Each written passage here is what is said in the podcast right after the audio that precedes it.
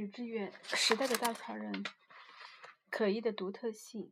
一九四二年的夏天，一群日本批评家、思想家、学者聚集在京东，讨论如何战胜现代和日本的世界使命。距离珍珠港事件刚刚八个月，他们都沉浸在日本对美国的胜利之中。在他们的头脑中，现代是西方的代名词，它已经污染了日本人的精神世界，如今是一次清理污染的良机。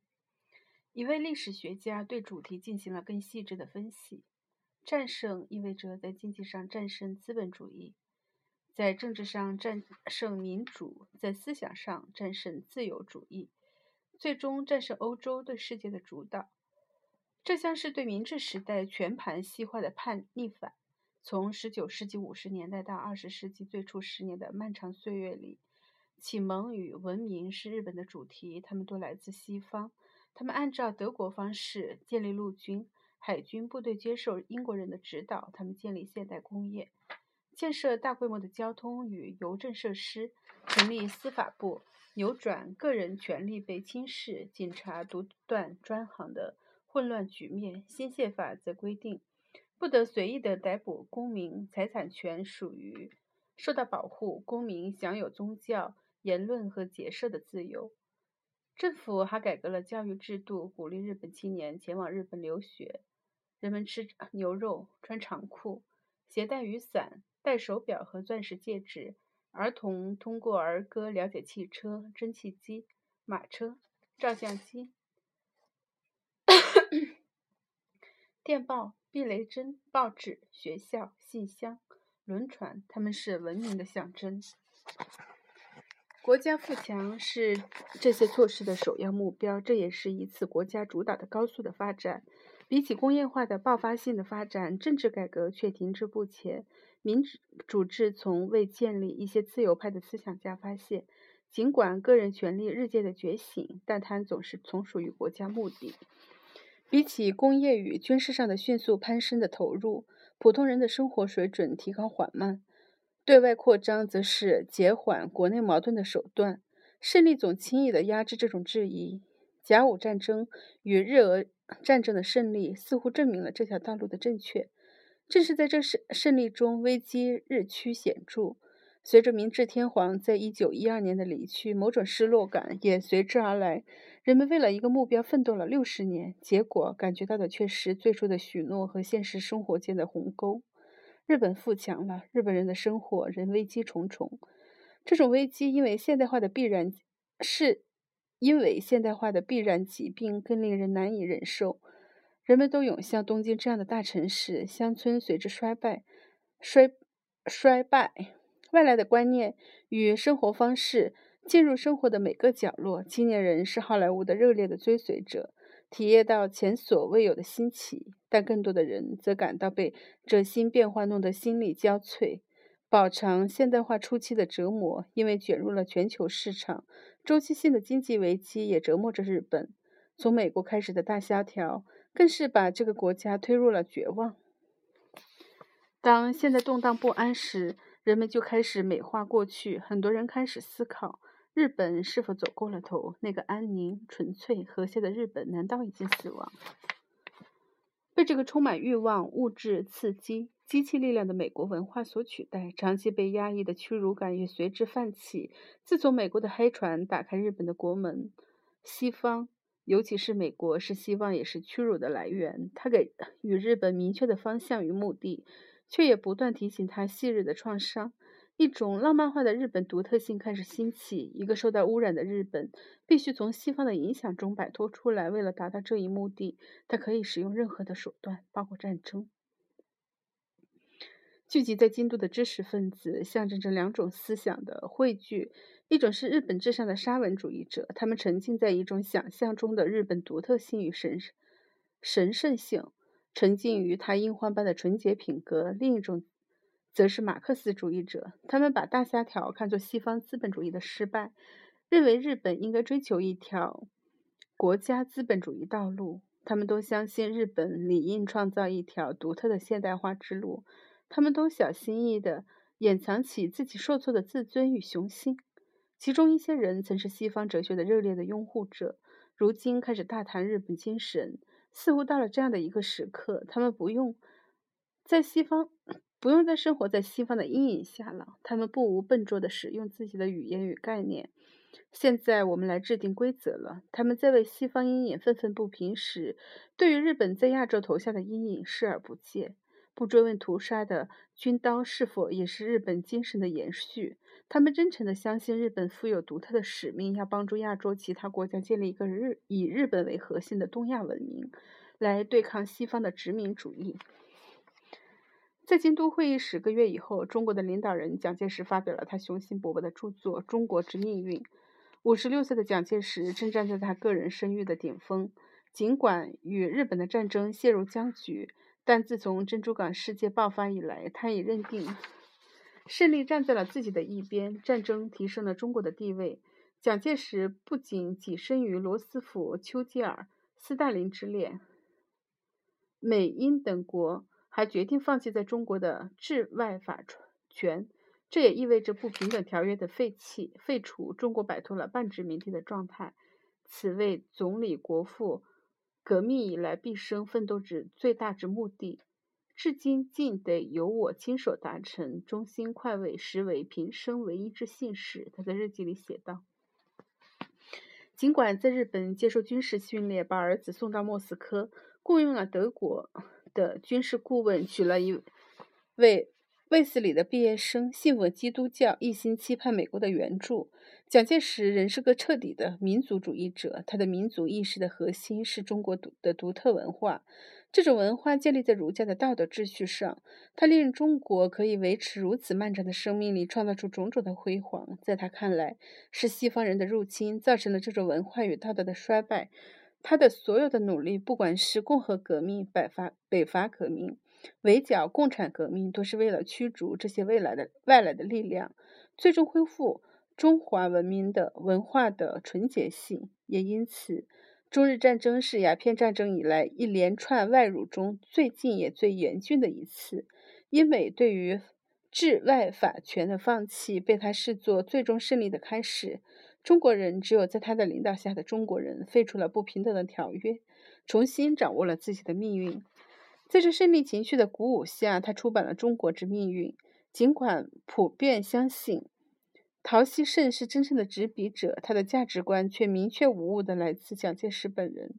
倘若一九三四年的新生活运动是他用传统文化与道德重整社会的尝试，中国之命运则是他对思想的一次总结。从《诗经》中的民族起源到眼前的中日战争，这本两百多页的书试图传达这样两个观点：第一，中国文明一直和谐的延续，按照自己的节奏发展，直到西方人的到来打破了这一切。今日中国的所有弊端、弊病都是这些外来者带来的，他们摧毁了我们在政治、经济，更重要的是文化上的自信心。第二，重建中国必须要清除外来的影响，重塑传统。国民党是重建过程中的指导者，在某种程度上。中国之命运也是中国本位的文化建设宣言的精神的延续。一九三五年一月，包括陶胜熙、陶希圣在内的十位学者联合发表了这份宣言。表面上看，它是日益加剧的民族危机的象征。中国不仅失去了自己的领土，可能还会失去自己的文化特征。他的主张似乎也颇为平和，他既不赞成复古，也承认吸收欧美文明的重要性。他强调的是，这取舍要遵照中国现实情况而定，以中国本位展开文化的建设。但胡适立刻就意识到，调和论不过是顽固势力的另一种时髦的烟幕弹。中国文化的危机不是来自西方的影响，而是来自自身的臣服。而中国本位是一个伪概念，文化必定是变动融合的。不会因为吸收了新元素就丢掉了中国人的特性。更危险的是，当有人试图决定什么适合中国时，操纵必然随之而来。在这份宣言发表之前，胡适和他的自由派朋友刚刚进行了一场民治与民主的辩论。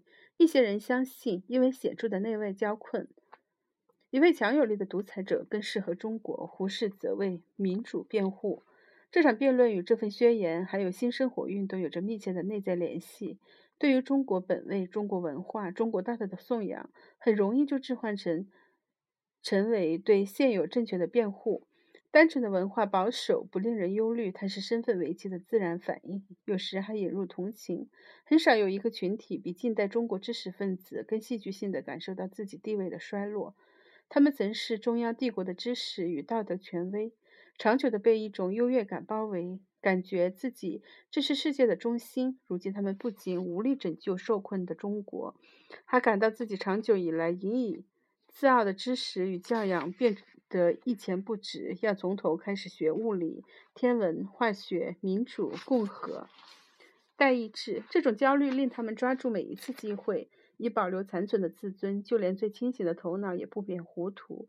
每当自身的困难加剧，每当作为参照的西方出现问题时，文化上的优越论就甚甚嚣尘上。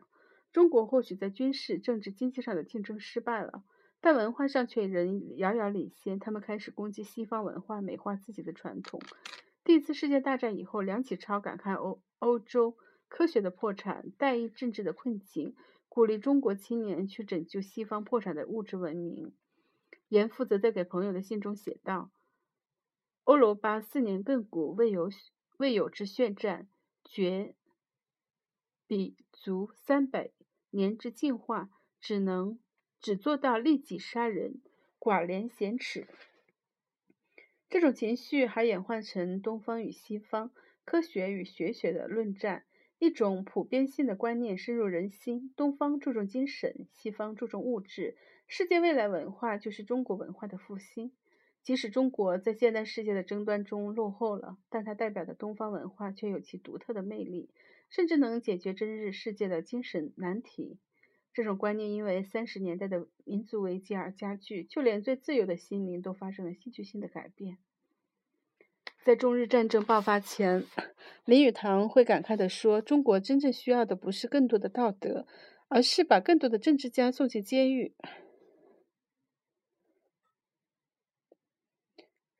但战争爆发后，他的口吻则越来越接近。重庆的官方语调，他广受欢迎的作品《生活的艺术》，是对中国的传统文化和生活方式的精心浪漫化，在二十年代初被描绘成描绘成压抑僵化的家庭生活，如今变成优雅闲暇平和的生活艺术，是物质功利焦虑的西方世界的解毒剂。但当这种情绪被卷入政治行行为中，它则可能导向令人不安的结果。楚安徽六君子或许是真诚的文化守保守者，是儒家伦理的信奉者，但卷入袁世凯的复辟却是另一回事。他们令自己的文化信念盲修。二十年代的国粹派与五四派的论战，不过是纸面上的硝烟，也可能有助于人们更深入地了解中国的现状。但到南京政府完成统一，蒋介石加强了专制力量后，国粹派的文化含义就被转换成政治的含义。蒋介石一面试图建立自己的独裁的权利，一面把儒家之道推向公共生活的中心。文化保守与政治保守在中国之命运里汇聚成高潮。他们都以传统与拯救中国的名义出现。它的发行量超过两百万册。在一个物质匮乏的战争年代，他选用最好的纸张印刷，以便宜的价格出售。但是很可惜，蒋委员长大谈中国之命运、国父的主张、攻击西方文化时，刻意忘记了孙中山的启蒙来自于英国统治的香港，革命是从租界开始的。京都的日本道路与重庆的中国之革命的命运都差不多，他们随着。战争失败而结束，但他们代表的精神既不心血，也从未死亡。当经济奇迹为日本迎来自信时，盛田昭夫与石原慎太郎出版了《日本可以说不》。前者是索尼公司的创创始人，被认为是最为美国化的日本商人。三十年来，他一心要进入西方市场，为日本产品赢得荣誉；或者则是一位知名的政客，以极端的日本民族主义情绪著称。他否认日本的战争历史，同时攻击中国的民族主义与美国的地方帝国作风，说不得对象是美国。他呼吁日本在经济与外交的诸多领域提高自主的地位，对美国充满怨恨，因为他剥夺了日本的独特身份。但日本的政治结构已经改变，这种情绪转化成暂时的媒体喧嚣，也变成新一轮的经济民主民族主义。随着资产泡沫的破灭，这种日本独特论消退了。在日本的泡沫泡沫破灭时，亚洲价值观正大行其道。新加坡的李光耀创造了这个概念。当台湾、香港、新加坡、韩国的经济增长震惊了世界时，一些人认为他们都受惠于儒家的文化传统。李光耀把这个模糊的意识塑造成一个理论的体系，它是一套与西方不同的亚洲的价值论观。儒家伦理是其核心。客家人李光耀肯定是刻意的忘记了，他是大英帝国与剑桥，而非中国文化的产物。他也曾公开地说，他身上的中国特色并不比约翰肯尼迪的爱尔兰印记多。新加坡也与儒家的传统没有太多的关联。直到八十年代。政府甚至一直在取缔中文学校，因为新加坡政府曾认为中文学校是共产主义的温床。儒家文化是新加坡政府生生硬制造出的新传统。冷战时期的李光耀用反共来压制政治的挑战者，对儒家文化的推崇推崇，则是他对个人权威的新辩护。复杂的儒家传统也消失了，它被简化成个人对集体、对权威的服从。他强调一致，反对冲突。在他的名义下，新加坡多种族、多宗教的现实变成一个和谐的儒家社会。在相当长的一段时间里，亚洲价值观深入人心。他似乎既为东亚经济奇迹提供了解释，也为其他的权威政府提供了理论的支持。当新加坡政府在1993年鞭打。处罚一位美国少年时，他还赢得了很多地区的喝彩。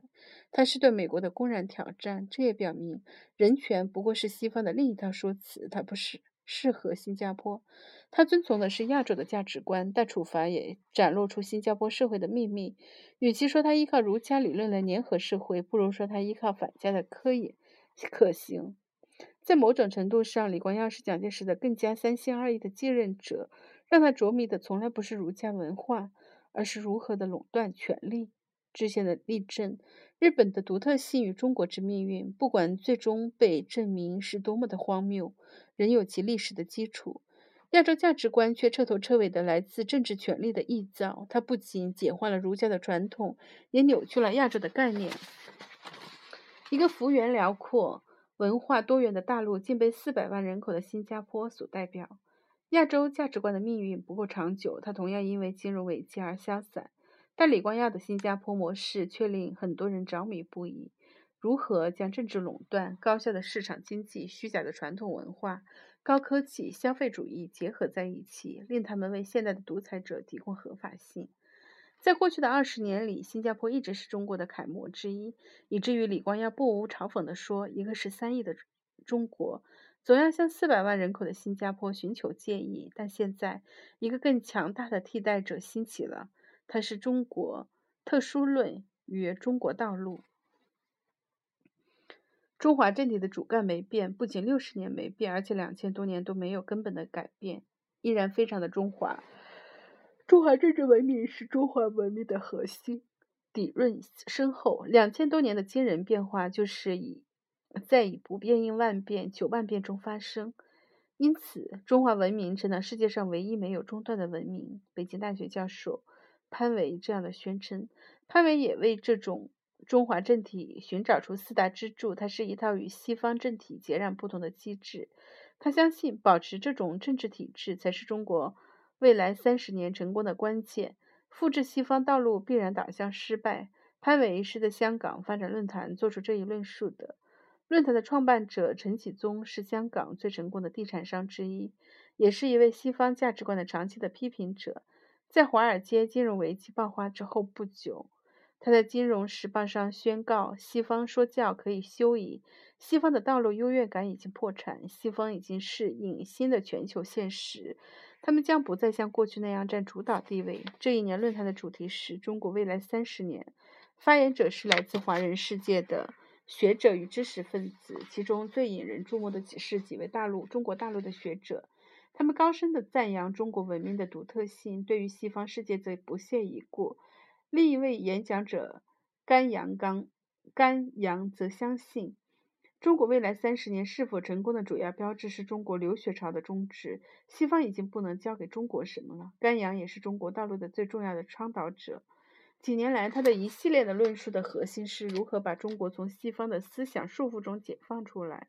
他还把所谓的儒家理念、毛泽东的平等思想、邓小平的市场改革混杂在一起，塑造成一套政治理论，认定他才是中国成功的原因。几个月以后，在后续的论坛发言里，来自香港中文大学的王绍光则创造了社会主义三点零。中国式社会主义不仅没有失败，而且已顺利地进入了第三个探索的阶段。在展望未来时，对历史的重塑也开始了。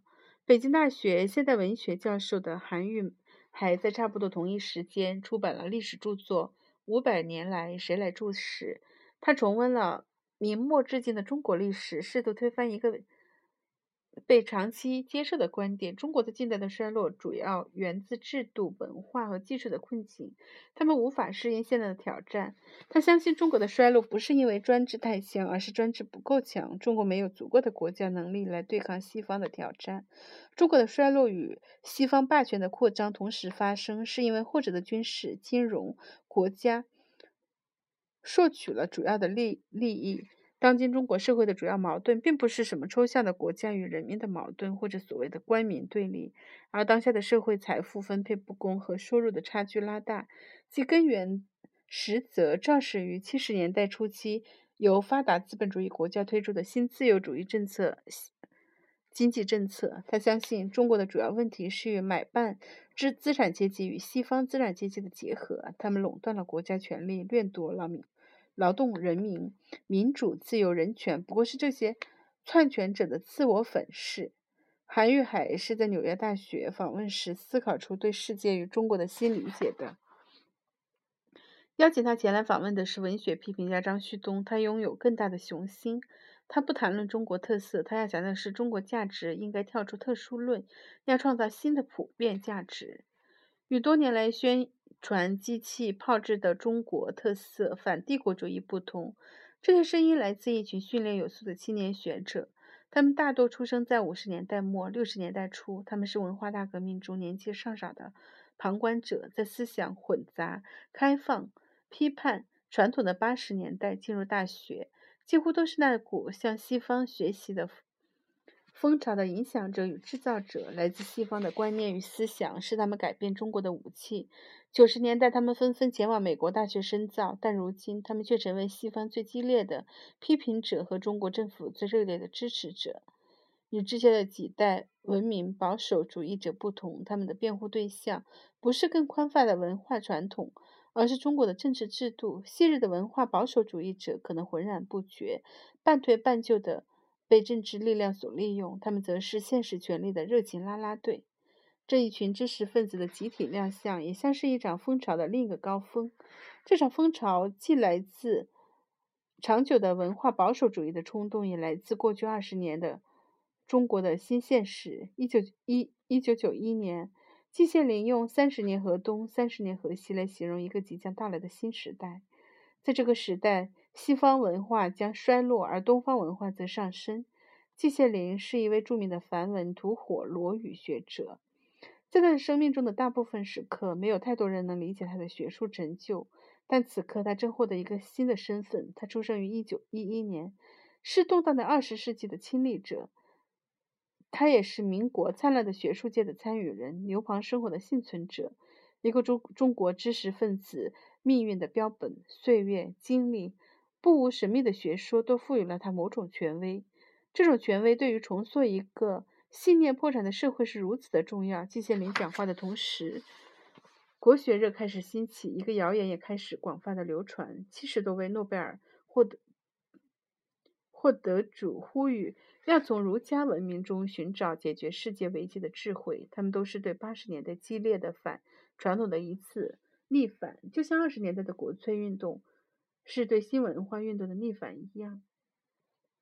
濒临破产的不仅是文化，甚至可能是整个的中央政权。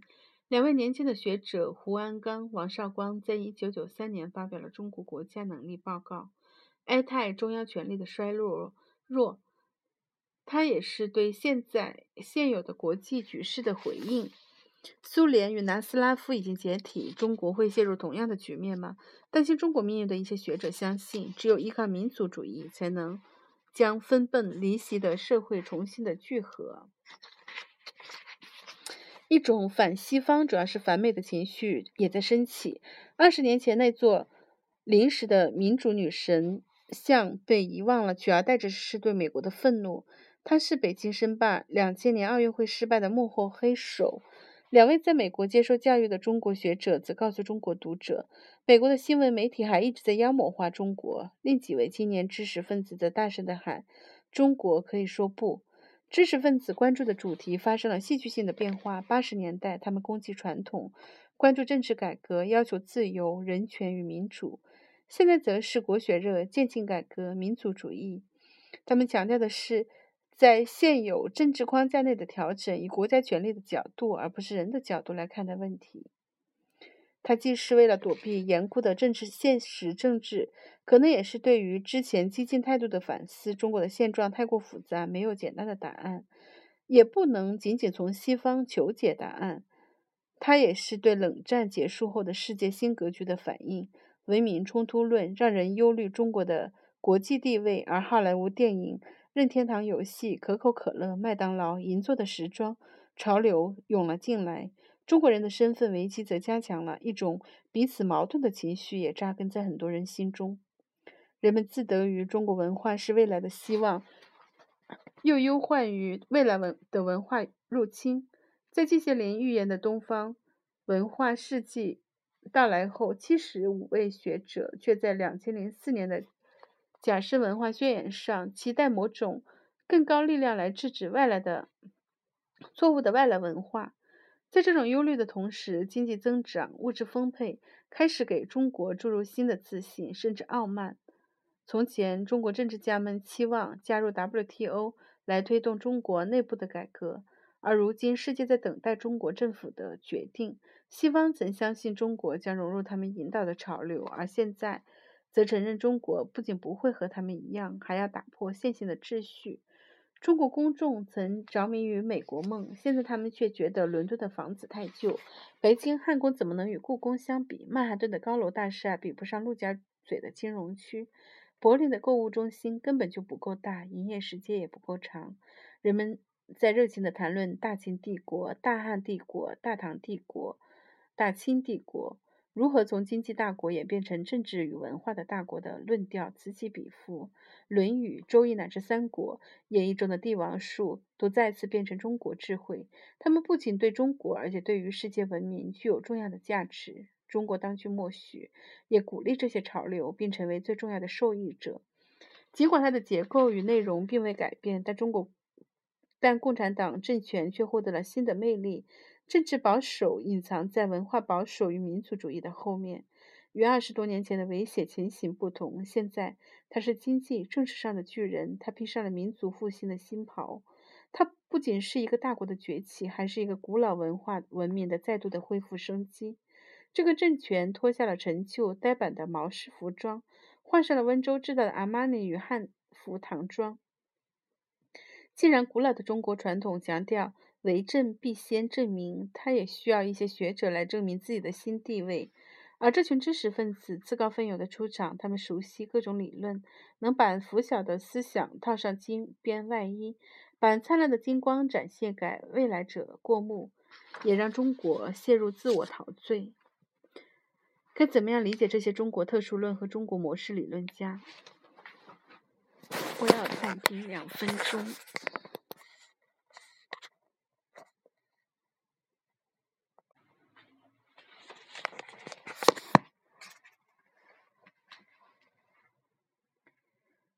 该怎么样理解这些中国特殊论和中国模式的理论家？他们是一群全无现实感、只生活在自己臆想的理论世界里的人吗？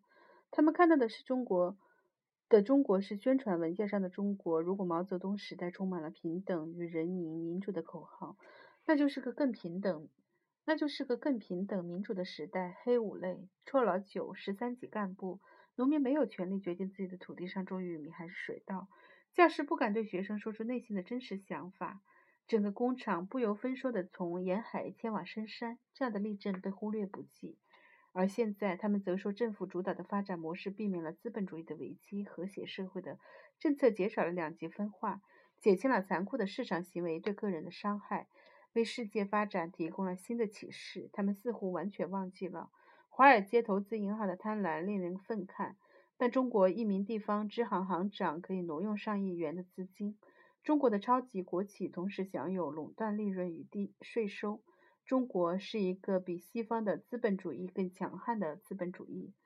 普通人要面临政府权力与市场力量的双重挤压。他们也可能是疫情全无心肝的人。他们就像卡尔·波普比而笔下的历史主义者，迷恋伟大的民族、伟大的领导人、伟大的阶级、伟大的观念。他们看不到牺牲的个人，只以抽象的伟大来衡量一切。毛泽东的个人魅力、两位数的经济增长、共产党的绝对权力、中华民族的伟大复兴、中国模式的惊人理论，才是衡量一切的标准。几千万人的死亡、活生生的个人悲剧被一笔带过。他们也可能是一群投机分子，用混乱的邪说来隐藏、掩饰自身的焦虑，除去个人虚荣，别无所求，像十九世纪俄国、德国知识分子、二十世纪初的日本知识分子一样。他们深陷对西方陷恨交织的情绪，他们在八十年代不加选择地拥抱了西方，而当他们向往这个理想国时，浪漫的泡沫破裂了。异国生活带来身份的焦虑，对中国的认同显著加强，而个人焦虑和知识风尚以一种奇特的方式结合起来。美国大学校园中左派云集，从前他们批评资本主义虚伪的资产阶级民主、殖民主义，幻想社会主义的美好。引用毛泽东思想，现在则用福柯、德里达、赛义德的时代，他们质疑启蒙主义的传统。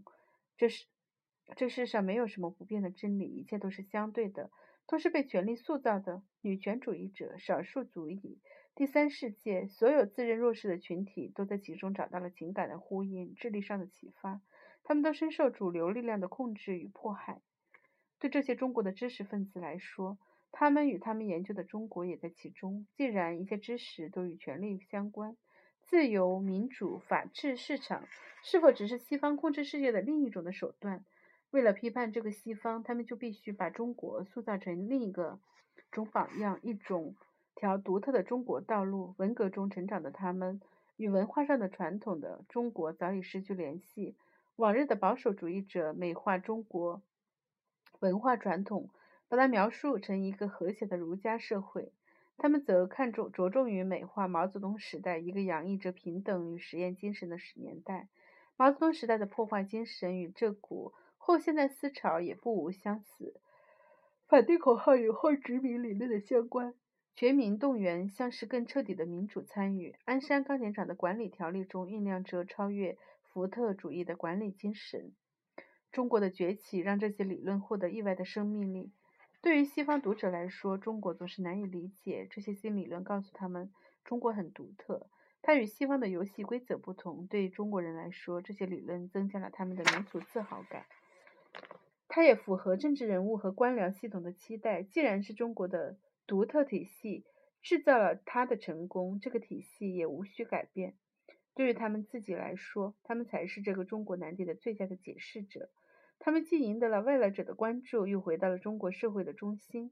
他们很少去追问这些体系的理论的内在矛盾。他们宣称摆脱对西方的迷信，寻找自己的道路，同时又陷入新的西方迷信。这个西方以后现代的名义出现。中国的唯一目的是去挑战西方的资本主义霸权，满足他们理论创建的个人雄心。中国人的生活，中国社会的普遍的困境，多与他们无关。这股知识风潮，这群知识分子最终要被扔进历史的垃圾桶，但我们又很难忽略他们带来的危害。朱利安·班达达用知识分子的背叛背叛来批评二十世纪初欧洲的民族情绪的煽动者，而这一群中国知识分子则以另一种形式正在进行这种背叛。他们也是此刻中国社会的象征。人们用灵魂换取虚荣，用故弄玄虚来。玄虚来掩饰谎言，为何虚荣谎言总是奏效？它不仅是政治权力的支持，更与中国的长期的思想混乱有相关。一个多世纪以来，中国民族生活在身份危机中，他不知怎样应对天朝帝国的崩溃，怎样剪开自大自卑这个心结。他激发起强烈的民族主义情绪，人民聚集在民族国家的旗帜下，进行一场集体性的救毒。知识分子是这场行动的代言人，长期以来，他们与国家权力紧密的相连，自认是现实权力与道德权威的双重的代言人。中国的衰落令他们的身份迅速的跌落。他们发现自己不仅无力拯救中国，还感到自己长久自傲的知识与教养变得一钱不值。他们也发现，民族、民族国家是新的历史舞台上的主角，他们的自尊与声望也赖于他的表现。个人的荣辱与国家命运纠缠在一起。于是，浪漫化的中国历史变得如此诱人，它给予人们最后的归属感与身份感。或许我们此刻深陷危机。但我们有绵延辉煌的过去，同时人们也在期望，也把期望寄托在未来的整体成就上。一旦国家富强了，它就会重获失去的荣光。寻找集体的归属感，寻找民族的独特性，并没有错。所有的民族都有着类似的经验。人们永远会迷恋于什么令我与众不同的这样的命题，但是夸张这种独特性，用独特经验来遮蔽普遍的经验。却预示着危险。历史的经验、习俗、政治制度、商业贸易、种族、肤色、审美、食物、地理条件，它们必然会给不同的国家与民族带来独特之处。但这种独特既是复杂含混的，也往往是阶级性的产物。让我们重温 T.S. 艾略特的精妙论断：我们对种族了解的越多，越知道自己越知道自己的杂种。种族如此，更何况文化？政治传统，它必然是不同的观念碰撞的结果，它仍将不断的被修正。更危险的是，用这些臆造出的整体性的独特论来压制内部的不同声音。中国一个多世纪的探索与挫败，不断的提醒我们，中国的命运，中国的独特价值，不是来自整体性的努力，而依赖于每个人、每个群体的自我发现。当社会每个人、每个群体寻找出自身的目的和意义，彼此不断的碰撞与妥协，才构成国家的价值与目的。而当个人的创造力被释放出来，当社会的多元价值被建立起来，人们也会发现，并不需要总把认同和归属感寄托在工作的中华民族上。而当人们习惯于多元社会中的相互辩论与质询时，人们也就再难成为狭隘的民族独特性的拥护者。本文写于二零一零年四月。